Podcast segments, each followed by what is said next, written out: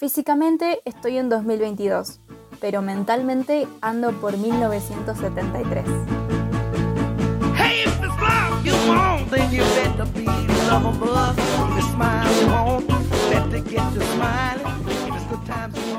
Muy buenos días, tardes, noches, no tengo idea. Pero bienvenidos sean todos al Chapter 3 de Probably Fangirl. De todo corazón les digo que no sé cómo poner en palabras todo lo que me hizo sentir Licorice Pizza. Algo increíble que logra esta película es que salís de verla, o por lo menos yo salí de verla, y el mundo parecía un lugar más agradable, en donde quería salir corriendo a cualquier lado y ser feliz. Me duele y me arrepiento en el alma de haber ido solamente a verla una sola vez en el cine, porque en mi provincia, provinciana, estuvo menos de una semana y encima los horarios que ponían eran horribles, horrendos, pero bueno, nací en el norte, es algo que no lo podía elegir, así que bueno, más allá de eso, chicos, amé, amé, amé, amé, amé, amé esta cinta del señor Paul Thomas Anderson. La película tiene una impronta bella y muy propia de él. Es más, puedo decir que casi roza lo personal en la vida de Paul Thomas Anderson. Pero antes de seguir hablando maravillas de esta cinta, porque es una maravilla, quiero dar opinión sobre las críticas negativas que rebajaron la película supuestamente promover la pedofilia y el racismo. No soy una persona que está en contra de los movimientos sociales, no estoy en contra de que se hablen de temas que antes no se hablaban y mucho menos de señalar acciones o palabras que puedan ofender a una comunidad. O sea, yo formo parte de la famosa generación de cristal, tengo 22 años, literalmente soy una pendeja. Pero ¿qué pasa? Creo que hay una diferencia entre querer cambiar el presente a querer corregir el pasado. Creo que lo que pasó, pasó. Y haya sido malo o bueno es algo que no se puede cambiar. Si estamos de acuerdo en algo es que hay muchas cosas del pasado que estuvieron muy mal y que actualmente son actos o comportamientos que ya no se normalizan y está bien, porque en otra década se consideraban revolucionarios por corregir actitudes de una época todavía más antigua. Y posiblemente cuando yo sea una vieja chota piense que la generación de ese entonces también es de cristal. O sea, no lo sé, pero está bien porque así funciona la sociedad. Se van actualizando, van cambiando todo el tiempo. Pero hablando de la película, es que esta cinta está ambientada en California 1973, los famosos 70s. Una época donde hubo varias cosas que estuvieron mal eh, y son cosas que no se pueden reprochar, pero de las que sí se pueden aprender para corregirnos actualmente, ¿por qué no? O sea, los errores se aprenden. Y eso me lleva a la supuesta promoción de la pedofilia porque Alana, el personaje, tiene 28 o 25 años y Gary tiene 15. A ver, ¿está mal? Sí, es un niño, es un menor. Si fuese al revés, ¿habría muchísima más polémica? Obviamente. Pero todo esto eh, se da bajo una mirada actual. En los 70 estas cosas ni se cuestionaban, todo lo contrario, se permitía, y era más común ver a chicas menores en brazos de tipos que les doblaban la edad y a veces hasta la triplicaban. Y creo que con lo del racismo ocurre lo mismo.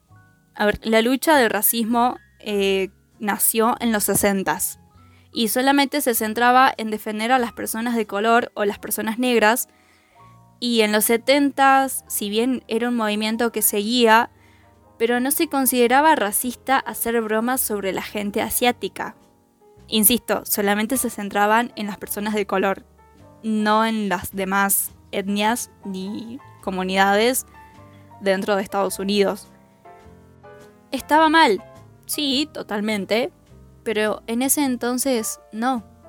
En realidad no sé si la gente pensaba que eso no estaba bien o simplemente no le daban bola, porque las dos cosas pueden ser. Yo sé que la frase era de otra época no justifica nada, pero sí que lo explica. y creo que Thomas Anderson realmente se involucró en la época para hacer esta película, llegando incluso a normalizar actos que en ese entonces eran normales, o a nadie le importaba. No tiene sentido mirar la película con ojos actuales, porque la rebajan a lo que está mal sin tener en cuenta el contexto donde está situada la historia. Y aparte porque no pueden poner situaciones políticamente correctas o inclusivas actuales si en ese entonces no existían, mucho menos en una película que roza más la realidad personal de Paul Thomas que una historia fantástica y cliché. No sé si me están entendiendo, si vos querés reflejar la realidad de una época, tenés que hacer eso, reflejar la realidad, le guste a quien le guste, esas cosas pasaban. Y ya dicho esto, procedo a fangirlear. Aunque sigo medio indignada porque el público estadounidense tuvieron una premiere de la Sun. Ustedes saben, la película estaba filmada en 70 milímetros en un cine divino que estaba ambientado como si realmente fueran los 70s y que hasta tenían las, las maquinitas de pinball de la película para jugar y todo eso para que salgan del cine diciendo que es una película racista y promovedora de la pedofilia. Dios, ellos son los verdaderos hijos de Utah. Acá en Latinoamérica no le dimos bola a eso. Disfrutamos más la película en sí misma, con todo lo que incluía y no solamente viendo esos puntos que hacen ruido y que para ellos ya es motivo de cancelación. Pero bueno, en resumen, la película está ambientada en el Valle de San Francisco, pero es 1973. Live and Let Die está en los cines, la crisis del petróleo de la OPP está a punto de estallar y tenemos a Gary, que es una precoz estrella infantil de 15 años con la ambición de triunfar en el mundo del comercio. Este sujeto se enamora de Alana, una asistente de fotografía de 28 o 25 años, y se convierte en su amiga y mentora para hacerla progresar hacia cosas mejores. Seguimos la vida de estas dos personitas hermosas y los negocios que comparten durante el próximo año que están juntos. Alana Haim y Copper Hoffman hicieron su debut actoral en esta cinta, y saber esa idea me vuelve loca. Alana Haim es totalmente magnética en la pantalla, es natural y las escenas familiares en su casa parecen totalmente realistas.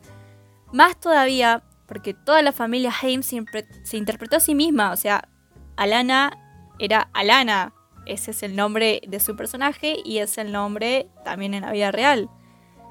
Alana y sus hermanas, que también están en la película, son por supuesto el grupo de chicas Haim, un grupo de música eh, y que cuyos videos musicales, algunos, no todos, fueron dirigidos también por Paul Thomas Anderson, y la familia es muy amiga del director.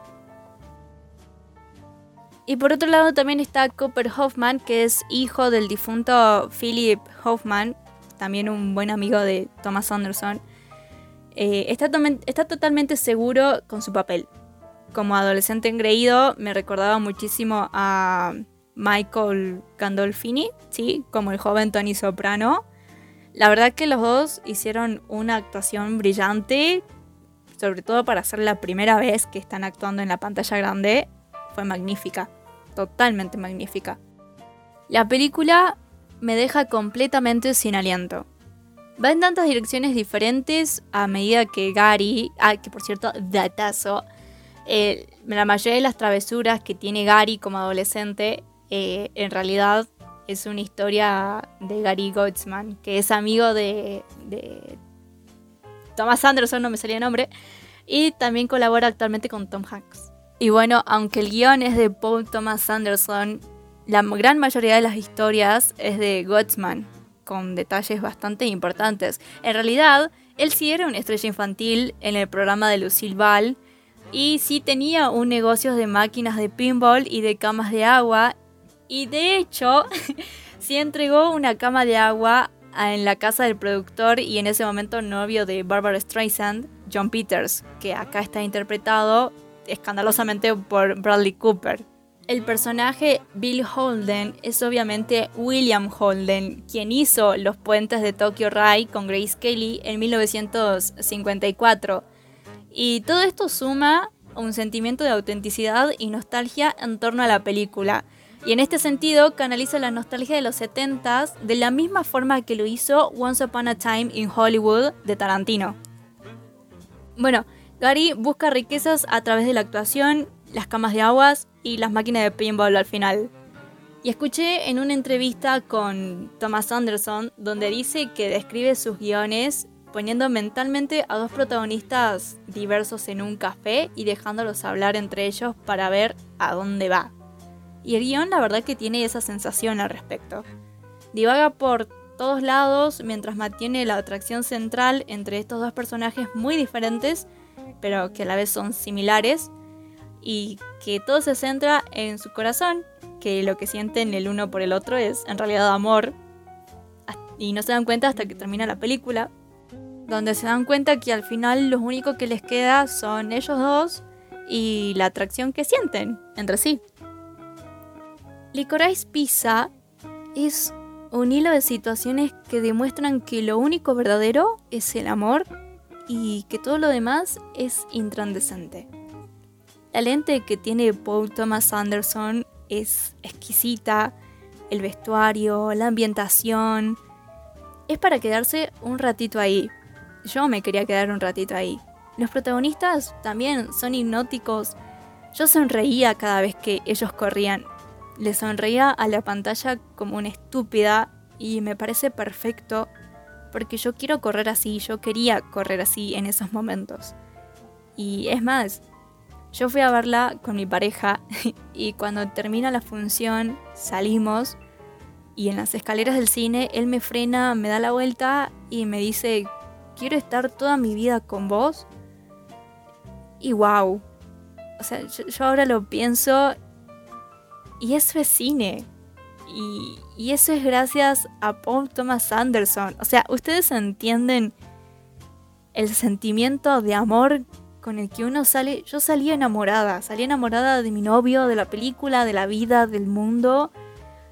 Y te puedo decir hasta que no sé de quién estaba enamorada. Pero lo sentía el sentimiento.